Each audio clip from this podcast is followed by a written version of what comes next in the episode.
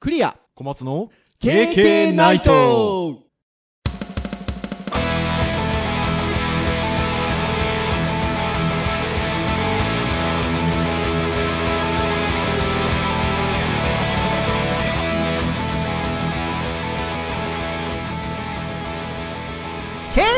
ライトはい、ということで、第147回の配信となります。お届けをいたしますのはクリアと、はい小松ですどうぞよろしくお願いいたします。はいよろ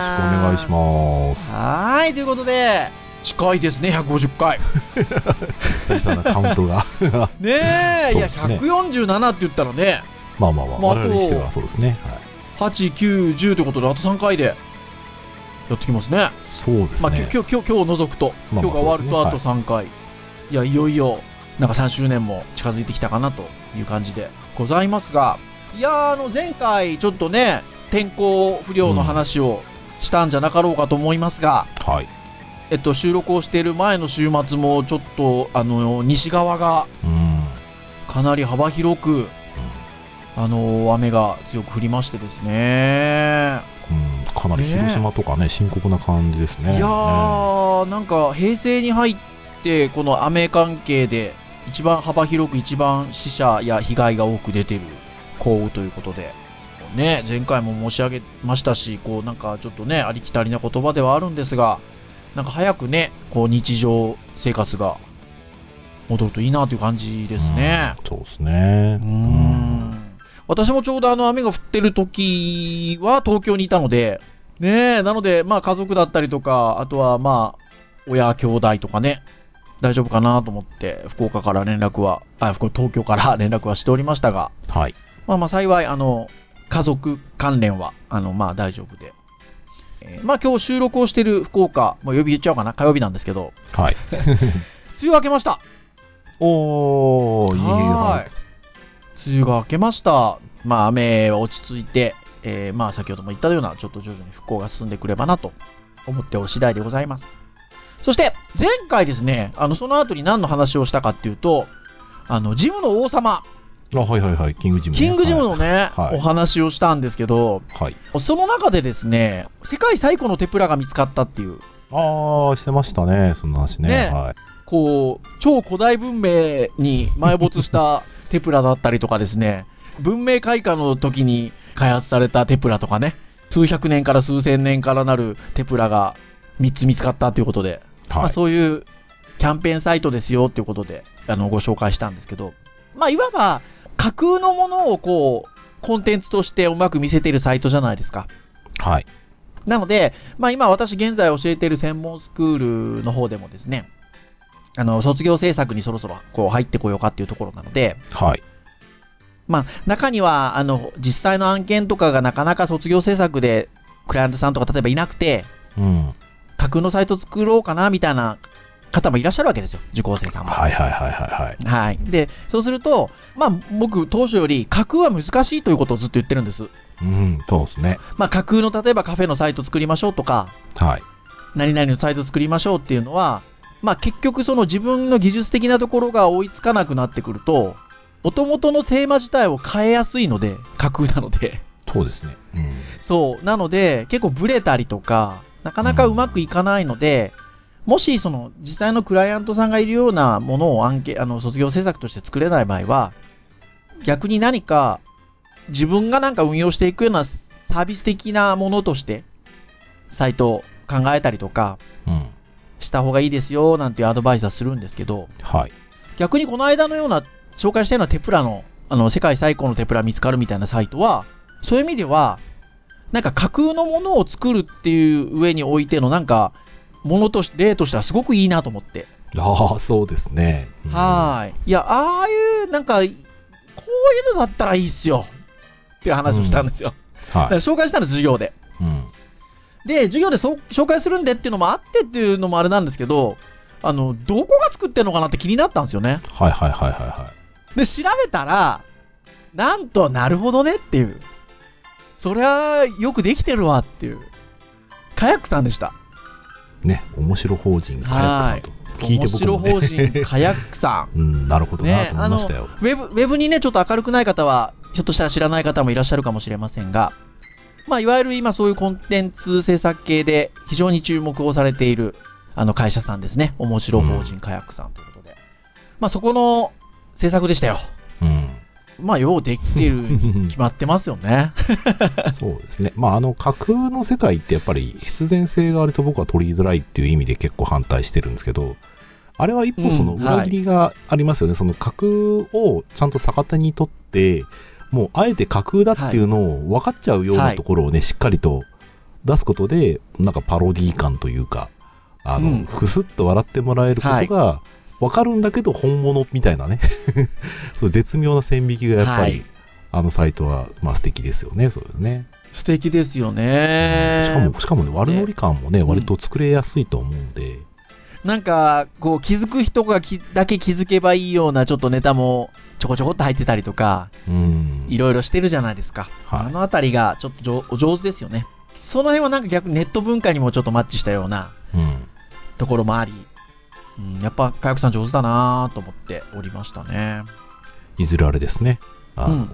ベタ褒めとかでそういうのまたテーマとしてあると面白いかもしれないですね。あそうですね。またまた紹介できればなというふうに思うんですが、はい。まあ今ちょうどベタもめでっていう話が出たんですけど、はい。今週はウェブのターンなんですよね。ああ、そうですね、はい。そう。で、み今みたいな話でいけば、じゃあ、ベタもめウェブサイトって言ってもいいんですけど、はい。まあなかなか最近続いておりますし、なんかもうちょっとこう、なんていうかな、技術的なところでの話も、たまにはしてもよかんじゃなかろうかっていうのが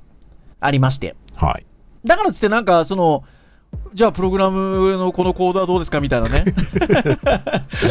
ああ、厳しいですな。ね、そんな技術的な話をこの、ポッドキャストでしたところでね、非常にあれなので、うん。ちょっと、面白いなんていうのかな、図があるんですよね。はい。ウェブデベロッパーロードマップっていう図がありまして、はい。えー、元々の図はですね、これ毎年何年版何年版って言って、まあ、2018年版、2017年版みたいな形で、GitHub の方で公開されてるのかなされてる方がいらっしゃいますね。うんされてる方がいらっしゃるんですよね。で、ベーシックなところで学び始めるところから、えっと、どういうふうなディープなところで学びを進めていくかみたいなところで、ウェブの、まあ、デベロッパーロードマップなんで、どちらかというとコードの方からっていうところでの、えっと、技術的なところを、まあ、図にまとめてくださってる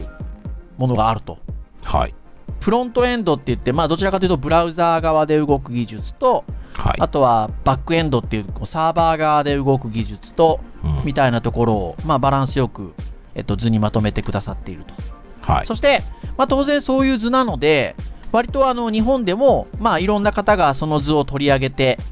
えっと、またいろんなところで記事にしてくださってたりとか2017年版2018年版の比較をしてくださってるページがあったりとかはい。いろんなページがありますので、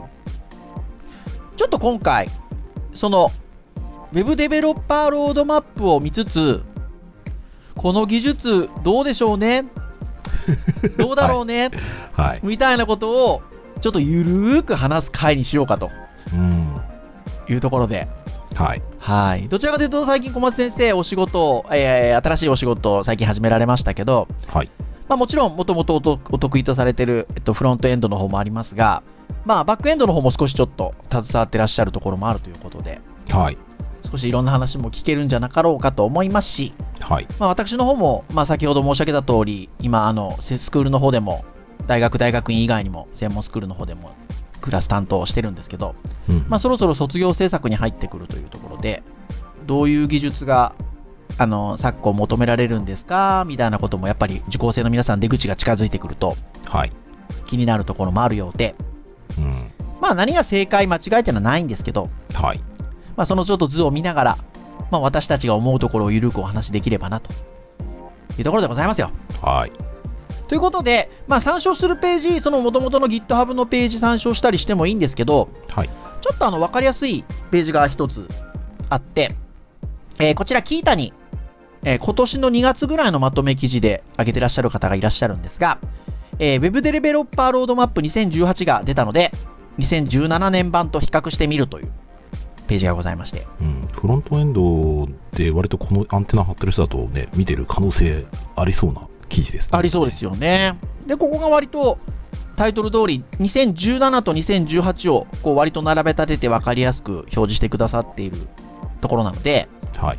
ちょっとこちらに上がっている図を見ながら、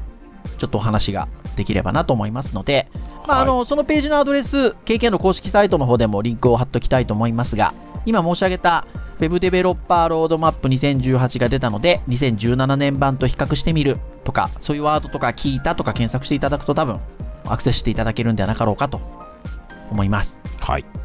さて、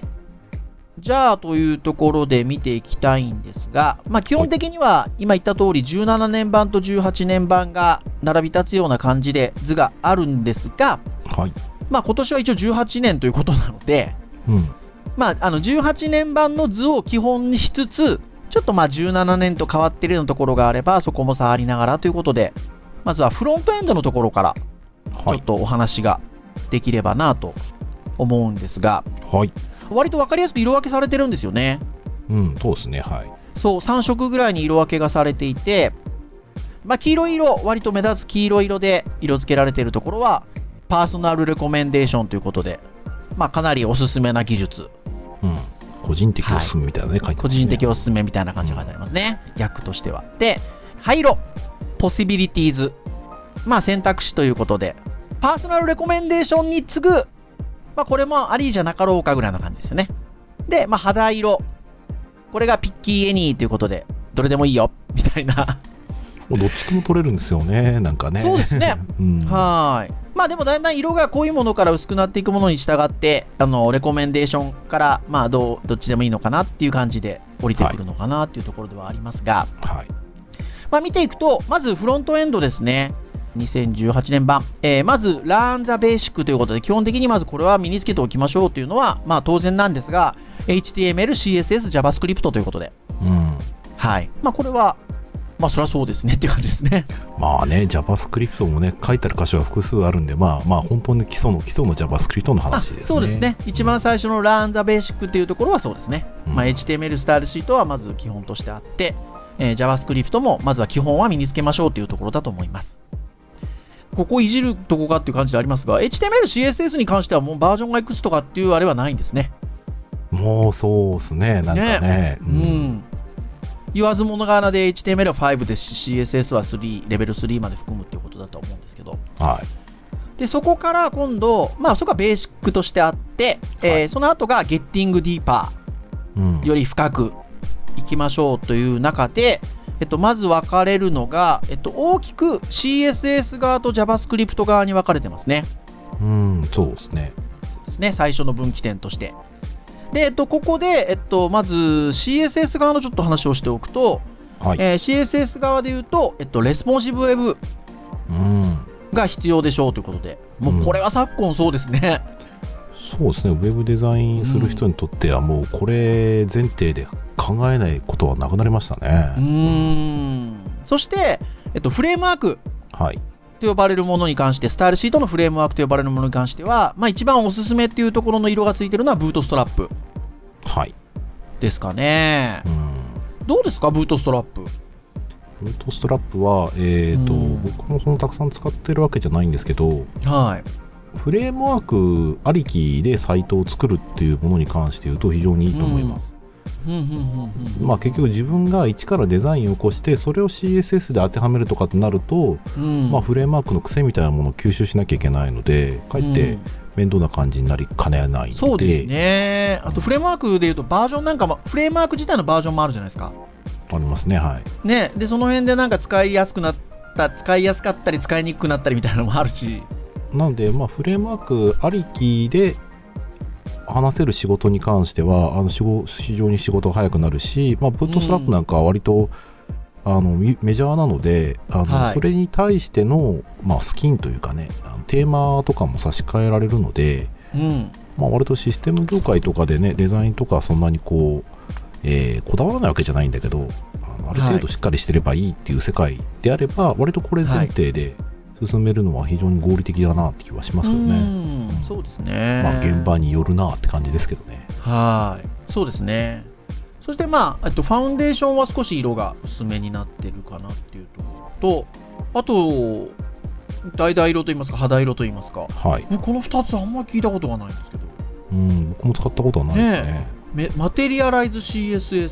あとははいセマンティック UI、うん。うん使ったことないですね。まあでも色、割と色付きで、ね、注目されてるものなのかなっていう気はしますね。そうですね。ブートストラップ見てると割と重めなフレームワークというか割と幅広いフレームワークですけど、おそらく他のやつもそれに追随するものあるかもしれませんけど、割とうん本当にもうレイアウト用のライトなものからまあ幅広くと思うので、まあ、いくつか試してみて肌に合うものとかね、人によってはあるんじゃないかなと思いますけどね。そうですね。そして、まあ、CSS もう一つはプリプロセッサーということで、えっとはいまあ SAS ですね。うん、まあうんメジャー、一番そうですね、あの業界でメジャーなのは SAS ですね。 SAS で、やっぱ色も黄色がついてますし、まあ、SAS だし、え SCSS? まあ SAS の中でもねまあ SCSS 記号でしょうね。 SAS の中でも SCSS ですよね。なので、まあこのあたりは確かに効率よく書いてったりっていうところで言うと、必要になってくるのかなっていうところかな。まあ、必要になってくるのかなっていうか、まあ、あの、ね、まあ、ディーゲッティングディーパーっていうところに入ってきてますんで、まあ、より深く。そうですね、うんまあやっぱこれも現場によるんですけど、うん個人でやられてる方はもうぜひね試してみてもらうと便利だなと思います。で複数でやる現場においては、うん、えーその技術責任者なり、えー発案する人がルール作ってる場合だと SAS はものすごい助かります。ですが、うんまあ、うん逆に言うと現場がそれが入っていない状態だと SAS を提案しづらかったりとかね、うんそう途です中、ねう。ん、意識合わせがやっぱりなかなか難しいなって感じはしましたね。うんまあでも、この辺りの黄色い色がついてるレスポンシブウェブ、まあ、ブートストラップ、サスあたりは、まあ確かに、あの、まあ業界の中でもよく言葉としては飛び交えますし、そうですね、ウェブサイト制作業界に少なくとも行こうとしてる人は、マスターすることはまあ一つ置いといて、まずは触ってもらう、触りたい、触ってもらっておきたいものですね、これはね。うん、そうですよね。そして、えっと、一方、JavaScript 側で言うと、えーいまあ、いくつかまたその JavaScript から分かれてるんですけど、まあはい ES ES6 だったりとか、はい。えーっと、ありますが、はい。まあ、ちょっと触れときたいのは、こちらもフレームワークですかね。うーん、はうい。ん、アンギュラー、リアクトはい。あたりが黄色色。で、えっと、肌色はいが、えー、Vue.js はい。あたりが来てるんですけど、はい。まあ、このあたりも確かにねっていう感じですよね。まあ、結局、業界によりけりかなってところで、多分ね、う去年の、えー、とうん1年間の統計で、うん、この辺のフレームワークで一番あの記事とか検索で人気あったのってビューなんですよ。ビューですよね。ううんん、でで結構サーバーサイド多分業界の方がフロントの実装するのに、まあ、データバインディングとかするのに便利なので、うんまあ、表示も早い仕組みとして、仮想ドームの、ね、仕組みがありますんでうんただ、まあ、あの仕事で使われているところで言うと、まあうん特にアプリケーションですねあの特にスマートフォンとかのね、アプリとかでも展開する上で言うと、うんアンギラなんかははい、あのアンギラー語って呼ばれるぐらいなんか重いんですよ学習コスト高いんですよ、ははいや、そうですよね。うんなんですけど逆に何でも揃っているので、はい複数の人が関わった時にみんなが、あのある程度その記述を揃えられたりとかね、うんまあ、テストとかするフレームワークとかも最初から入っていたりとかうんあとはそのファイルフォルダ構成なんかもいわゆるそのアンギラーの、ね構成がありますから、うんなのでアンギュラーしてる人同士で仕事するっていう観点で言うと、まあうん大規模なやつでは非常にいいんじゃないかなそうですよね、まあ、私あの、昨年の9月まで、えっと、あ9月じゃない、8月か、まで所属してた福岡の会社、えー親会社あの、開発部門、アプリ含め開発部門がありましたけど、まあ、そこの開発部門の皆さんがやっぱり一番、その時まあ1年半年注目されてたのは、アンギュラーでしたね、やっぱね。うんんまなあんで学習コストが高いんでね、ウェブ業界うんの結構人はちょっと、ウェブ大変かなとは業界の人はねちょ言っとねどうかなって感じはしますけど、まあはいあの技術寄りな方は一回触ってみてもらうと面白いと思います、リアクトビュー JS に関して言うと、どっちかっていうとリアクトの方が少し開発者寄りで、ビューの方がちょっとどっちフロントエンドというか、まあ、デザイン寄りというか、なんというか、ああのの人が好んでるかなっていう印象が若干あるんですけど、そうでもないですか。ああまあビューはだからそういう意味だとデザイン側の人が使いやすまあ結局その学習コストが低いっていう点においてははい。デザイン側の人もサーバーサイドの人も入りやすいっていうイメージですね、うんはい僕はリアクトはね、あのフレあの Facebook がえ Facebook、ーは作いっ。たやつで、まあ、訴訟もいろいろありました、あのね、ああ のライセンスの問題でいろいろ一回揺れた時もありますけどね、ただ、割とやっぱりフェ、Facebook をやってるっていうのもあって、非常にパワフルなもので、あのまあ、その他ね、そこに繊維が出てるフラックスとかリダックスとか、まあ、そういっうたんその、ライブラリー同士の組み合わせが非常に強力なフレームワークなので、多分これ使ってる人だと、はいこの手のアプリケーションは大体、選定さえね、あの分かれば、うん大体どんなもんでも作れるっていう風な言い方を僕のね近くの人は言ってましたよ、ううんん僕も少しだけ触れましたけそうかそうどかなるほどですね。あのコンポーネント思考で非常に、あの面白かったですねそれはそれではいはいはいはいはいはい。で、まあフレームワーク、JavaScript のフレームワークっていうところで言うと、そもそも jQuery はいはいはいはいあって、長く使われてきている。えー実は2017年度版では、えっと、まあこの Getting Deeper のそもそもその前のはい HTML、CSS、JavaScript って先ほど最初言ったんですけど、はいその JavaScript のところに横に紐づいて jQuery っていうのが入ってたんですよね。はいはいはで、これが18年度版から消えてるんですよ。いうんラーンザベーシックのところの JavaScript とこう併記してあった jQuery がなくなっていて、はいそして、えっと、その先のところにも全くなくなっているということで jQuery っていう言葉が消えてしまってるんですよね。はい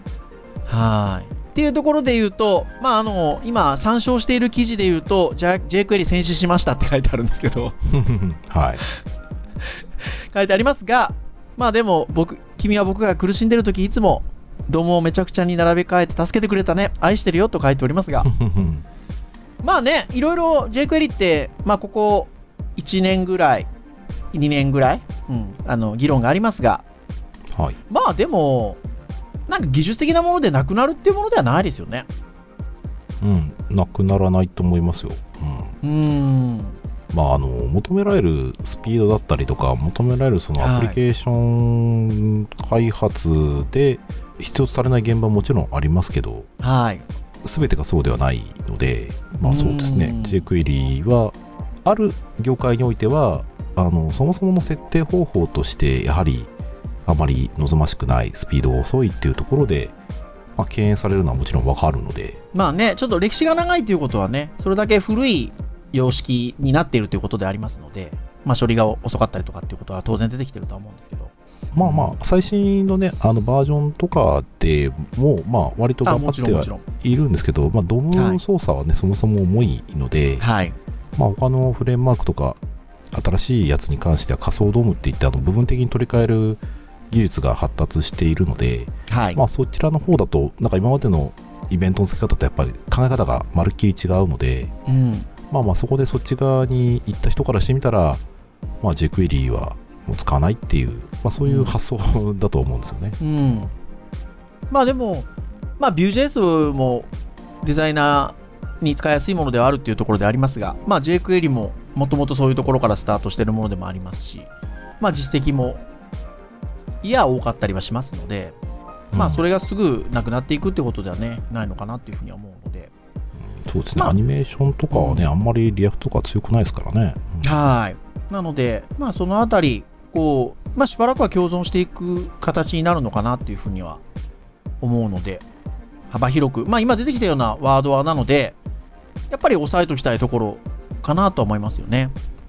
うん、まうんあ、全部はね、ちょっと無理だと思うので、はい。あのどっち方面に行くと、まあ、より深くやりたいかっていうのは、まあ、興味の部分と知る部分をね、バランスよくやってもらえばいいと思うので、うん。まあ、全部は多分、広がりすぎてるんで、かなり厳しいと思います。うん。そして、えっと、JavaScript が、JavaScript からまた派生をしているところで言うと、えっと、タスクランナーっていうのもありまして、はい。まあ、ガルプ、あとは M- NPM スクリプツが黄色がついておりましはて、いえー灰色、グレーがグラント。うん。やっぱね、最初グラントが割と取り上げられることが多かったですけど、はい。やっぱタスクランナーっていうとやっぱガルプですかね、今ね。そうですね。あそうの、ですね JavaScript での、まあ、自動化っていうのが割とここ数年で、すなんですかね、自動化と環境構築の均一化というか、はい。というのをやるときに、えーまあ、言ってしまえばサーバーサイドの技術を、まあ、フロント側で使おう、まあ、ファイル書き換えたりとかね、コピーしたりとか、うん。まあ、コマンドで、えーインストールを、ね、してしましょうとでそれを記録する仕組みを作ってうん。記録したものをまた再生すると、まあ、同じようなものをインストールできると、うん。まあ、そういうそのパッケージマネージャーっていうものは対等し割とこの辺の Angular であったりとか、うん。えーまあ、モジュールバンドラーもそうですしタイプスクリプトとか、えーテストのところはもう全てこの辺りのタスクランナーとかパッケージマネージャーは使っているので、はい。まあ、この辺りやる上ではもう避けられない感じですかね。うーん。そうまあ、あですとね。あと CSS プリプロセッサーとかではね、軽くやっぱり多分勉強すると一番しあの SAS はやりやすいんじゃないかああー、なとそう思そううそうそう、うそうさっきのね、話で言うとね。いや、本当そうですよね。さらに、えっと、ゲッティングディーパーっていうところ、その CSS、JavaScript という大きく2つに分かれている、その先に進めていくと、えーまあ、CSS、SVG、JavaScript あたりのもう少しちょっと違った観点での深い学びみたいなところが書いてあって、はいえーまあ、CSS, CSS でいうと、えっと、BEM はい、あたりですよね。うんそうですね、ブロックエレメントモディファイアーっていう発想ブロッの、ブロックエレメントモディファイア、ねうんまさにベムですね。はい。このあたりがありますね。そうですね、まあ、うん割とちょっと前だとね、OCSS とか。あのはいやってましたけど今だと BEM、スマックスでこれは別に必須じゃないなとは感じつつうん。まあ、あの CSS を運用上そのなるべく汚さないというか、うんソースコードを肥大化させないとか、うん。まあ、そういうのをちゃんとルール作りましょうと、うん。まあ、そういうことをすることで、まあ、ちょっと BEM はね結構長くなりがちですけどはい。後でソース見た人があの実はそれ何やってるか分かりやすかったり、新しいクラスを作るときもそんなに難しくなかったりとかうん。いうのは僕をやっててやっぱり感じましたもんうんそうでね。すね。そして、えっと、もう少し CSS のいわゆる基本的な言語のところで言うと、だいぶディープ CSS3 ということで、はい、まあ、深い CSS に飛び込もうっていうような感じですか。うんえー黄色がついておりまして、まあ、並んでいるプロパティ関連というのが、フレックスボックス、グラディエンツ、えっと、グリッツ、グリッドですね、えーはいローテート、トランスフォーム、えーススケウ、スケウ、うんうんそうですね、えーはい、で、スケール、えっと、トランジション、えっと、エセトラということで、はい、まあまあ、このあたりそうですね、まあ、フレックスボックスはもうどっちかというと、まあ、割ともうノーマルなところに来ているかなっていうところと、まあ、グリッドですよね、あとね、そうですね、うんもうレイアウト周りで言うとね、うん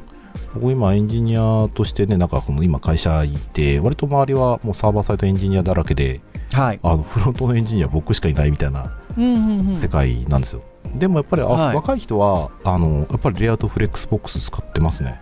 うん、いや、もうでフレックスボックスですよね。で古いソース運用してるとその中にはフロートが混じってる感じ、はいで。グリッドに関しては、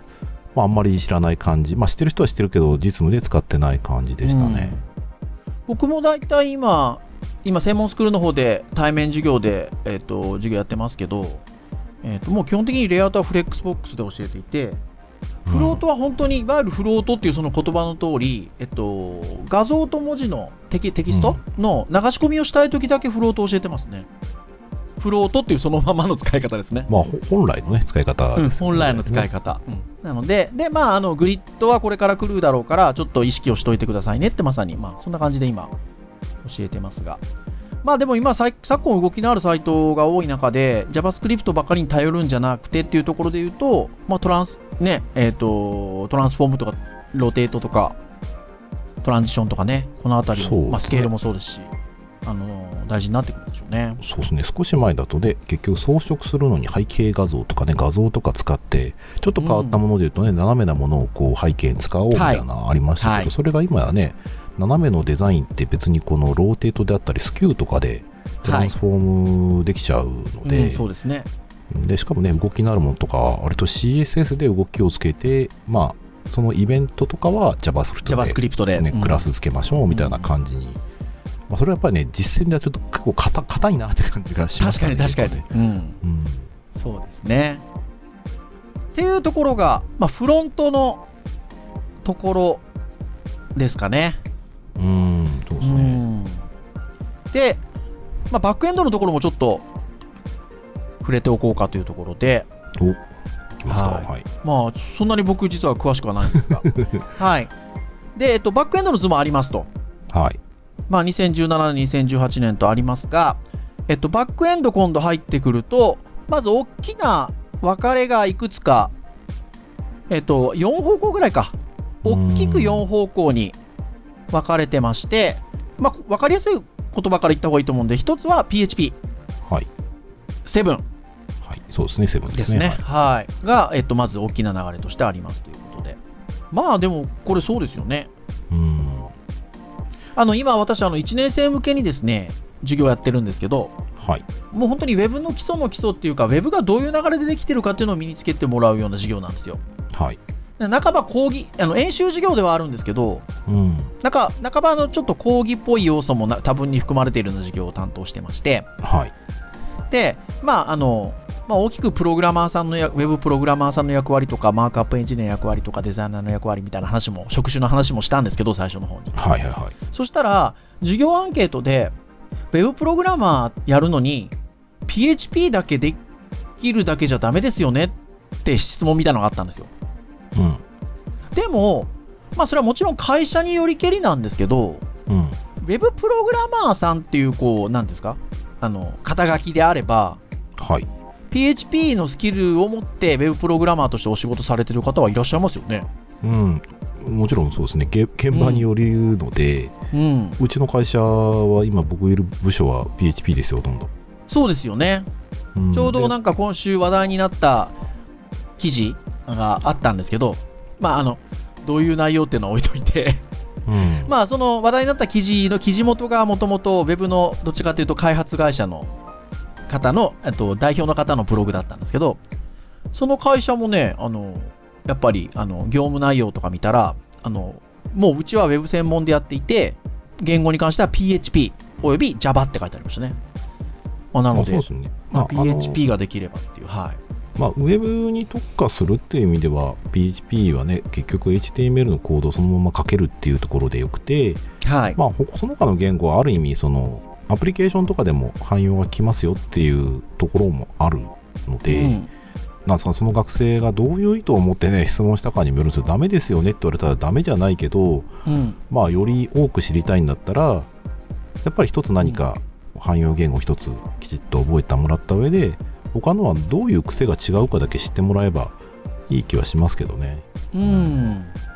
まあ、それでちょっとね Java とかね C シャープとかは本当にもうプログラミングの言語汎用言語なので、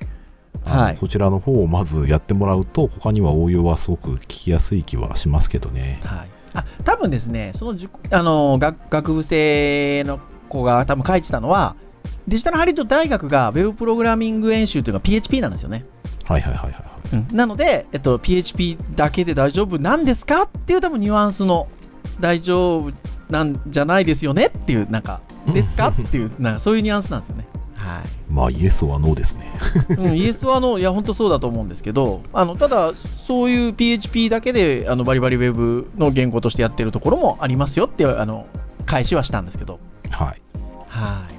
そしてさっきあの4つに分かれてるっていうふうに言いましたが、まあ、大きく言うと実は5つに分かれてまして、まあ、もう1個の分かれ先っていうのは、今、小松先生からちょうど出てきた C シャープとか Java とか Go ですね。はい。Google のね、えーこの辺り、はうん、Google のが分かれていますと。で、まあ、他にじゃあどの道に分かれてるかっていうと、Ruby ですいよ。うん。 Ruby、松本先生ね。松本先 生。いやー、すごいですね。で、えーまあ、フレームワークとして Ruby on Rails があったりとかっていうところで、まあ、この辺り黄色になってますね。 はい Ruby の言語自体が肌色なのに、Ruby on Rails は黄色っていう。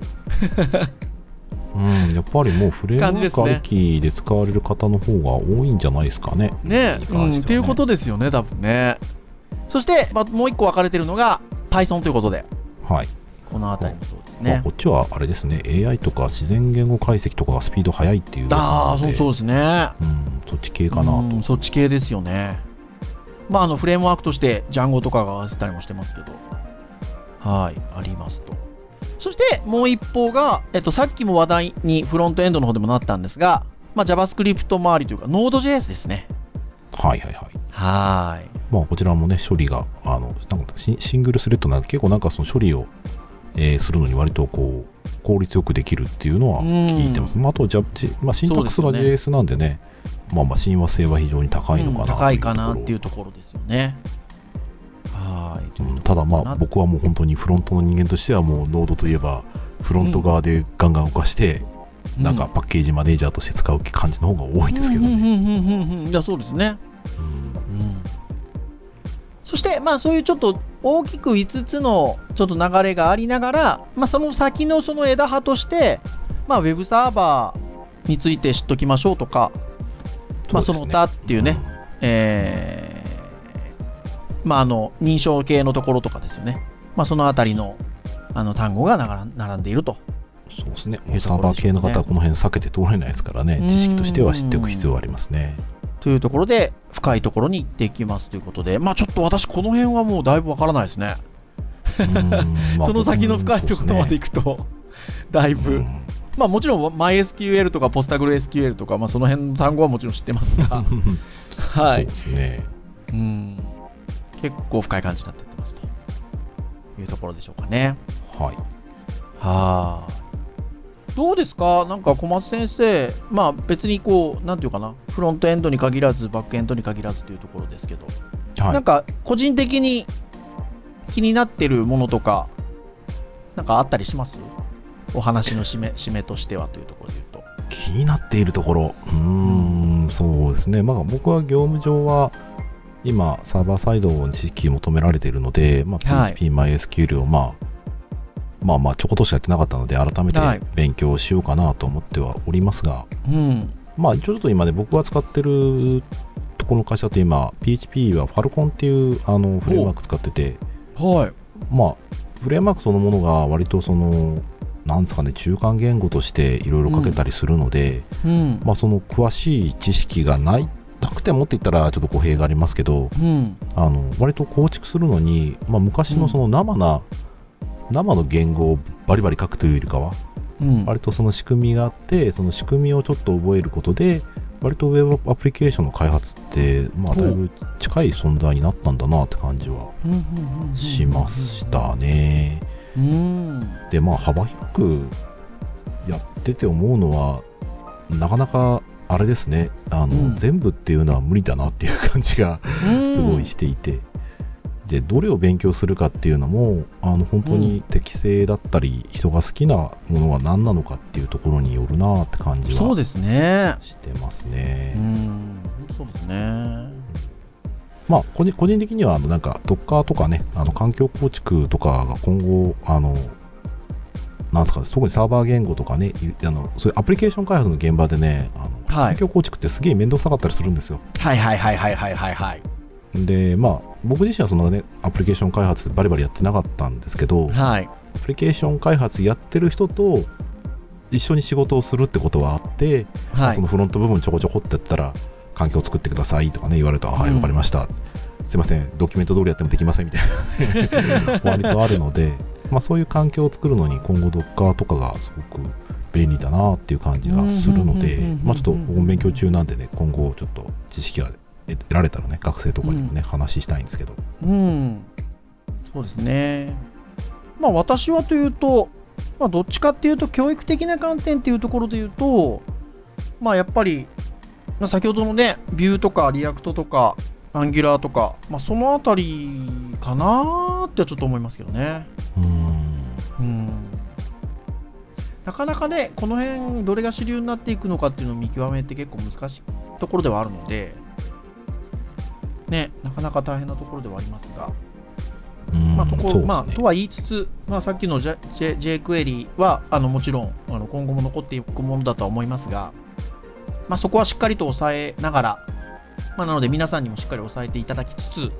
うんまあ、よりこう違った表現として新しい表現としてそのあたりのあの、ね、サクッと動くあのフレームワーク周りはやっぱねお伝えをしていくべきかなというところではありますよね。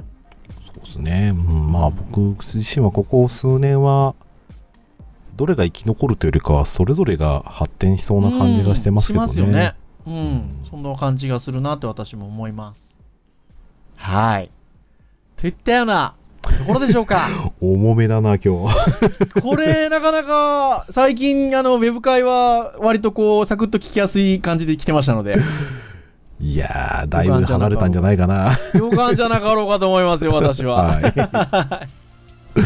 はい。以上といたしましょうかね。 はい。はい、えー KK ナイトは毎週木曜日に配信をいたしております。えー公式サイト、アクセスをしていただきますと、えープレイヤーがありますので直接聞いていただけます。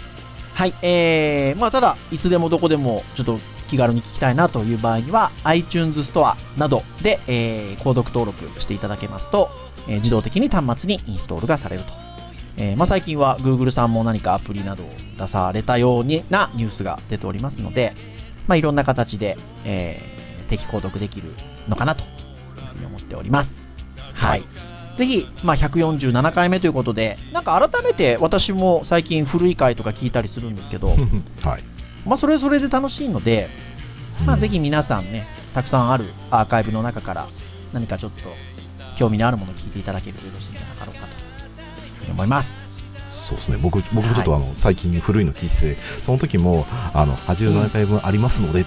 ああ当時と今と回数かなり違うけどそうです同じことね。言ってるな言もうってるその当時からすると倍近く、はい、うんみたいな感じになっておりますね。はい、ぜひ気軽に聞いていただければなと思います。なはいでは、以上といたしましょうかね。はいお届けをいたしましたのはクリアと、はい小松でしたそれでは次回148回の配信でお会いいたしましょう。皆さん、さようならさようならイェイイェイイェイ久しぶりだな